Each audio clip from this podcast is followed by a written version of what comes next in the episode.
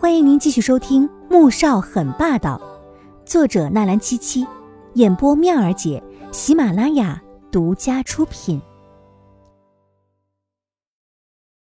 第五百六十八集。那我就去找父亲，等他卸任，我们就结婚。阿雪，不要想着嫁给别人，这辈子你都只能是我黄天觉的女人。黄天觉的声音很轻，像是怕惊扰他似的。又充满了力量，让他不敢忽视的力量。他知道哥哥是说到做到的。不，黄天雪摇头往后躲。我说过会给你一个月的时间考虑，下个月十五号我在别墅等你。如果那天你不来，就等着明年这时候做我的新娘。黄天觉再次胁迫，小东西这么别扭，若这样下去的话，等到哪天才是个头啊？总之。先吃了他，再娶她，和娶她再吃她，他总要做成一件事。黄天雪这半个月来，整日里恍恍惚惚，精神不济，而感情受挫的穆恩恩比他也好不到哪去。中间回过一趟春城，待了将近一个星期，直到十五号，黄天雪也没有见到他的人影。这天，黄天雪看着外面阴雨连绵，心情越发的沉重。他看了看手表，已经快五点了，去还是不去呢？不去，明天哥哥一定会去找爸爸妈妈，当面说出他们的事情。他不敢想象，父母知道之后会是一个什么样的后果。即便哥哥将来娶了自己，可是要被父母厌恶，那她嫁给哥哥又有什么意义呢？如果把自己交给哥哥，能够换来以后的宁静。而自己又能一直和哥哥在一起，好像也是一个不错的主意。想到这儿，他的心里终于做出了决定，撑着伞走出了宿舍。不到一个小时的车程，对他来说却是无比的煎熬。当他踏进别墅的那一刻，心在颤抖。许博见他突然回来，立刻拿着毛巾走了过去。小姐。你怎么不打电话要我派车去接你啊？都淋湿了。的士是不能进入别墅区的，所以这一段他是走着过来的。哥哥呢？黄天雪披着浴巾，声音颤抖。少爷在楼上的书房里面工作呢。许博说完，转身准备去厨房端一碗热汤给他暖暖身子，却听到楼上的脚步声。小姐，喝了鸡汤再上去吧。不了，我去洗个澡。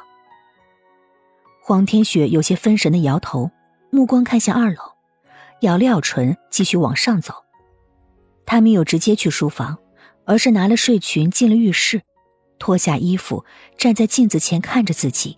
想到待会儿要做的事儿，他的脸突然烫起来。黄天觉从他进入别墅的时候就知道了。嘴角一直上扬着愉悦的笑容，哪里还有心思工作？在书房等了大半个小时，也不见小丫头进来，终于忍不住朝隔壁走去。走进房间，只听到里面传来哗哗的水声。黄天觉挑眉，径直朝浴室走去。推开门的一刹那，看到了一幅美景。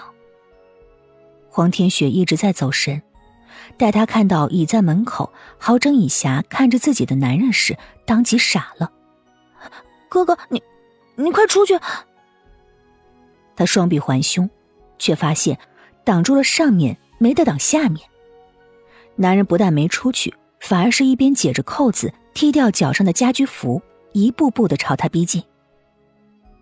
阿雪，你既然来了，就表示自己已经做好了抉择。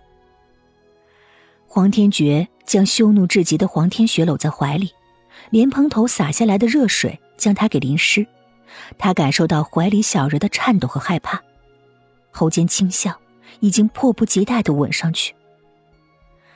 第一次的过程，黄天雪印象并不太深，他并没有小说上说的那种疼得大叫的感觉，由始至终脑子里一片空白，像个布娃娃般的任由男人折腾着。他觉得自己哭过，也被一种极致的快乐冲击得浑身痉挛。待他睡醒的时候，外面已经是烈日高照，身边已不见男人的身影。